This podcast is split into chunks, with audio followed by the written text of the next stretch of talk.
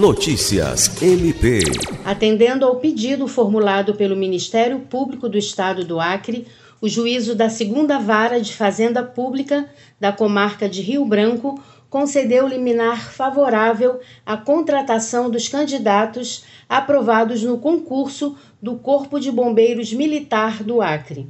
Na decisão, foi deferido o pedido de tutela antecipada, feito pela Promotoria Especializada de Meio Ambiente, concedendo um prazo de 20 dias para que se inicie o curso de formação para os novos soldados.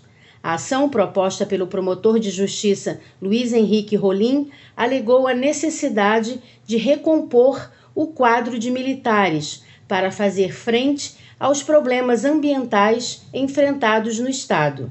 O documento reuniu dados que demonstram a emergência ambiental, especialmente no que diz respeito aos impactos causados pelo aumento das queimadas urbanas e florestais, o que é agravado pela defasagem do Corpo de Bombeiros, que conta atualmente com um quadro insuficiente para atender às demandas.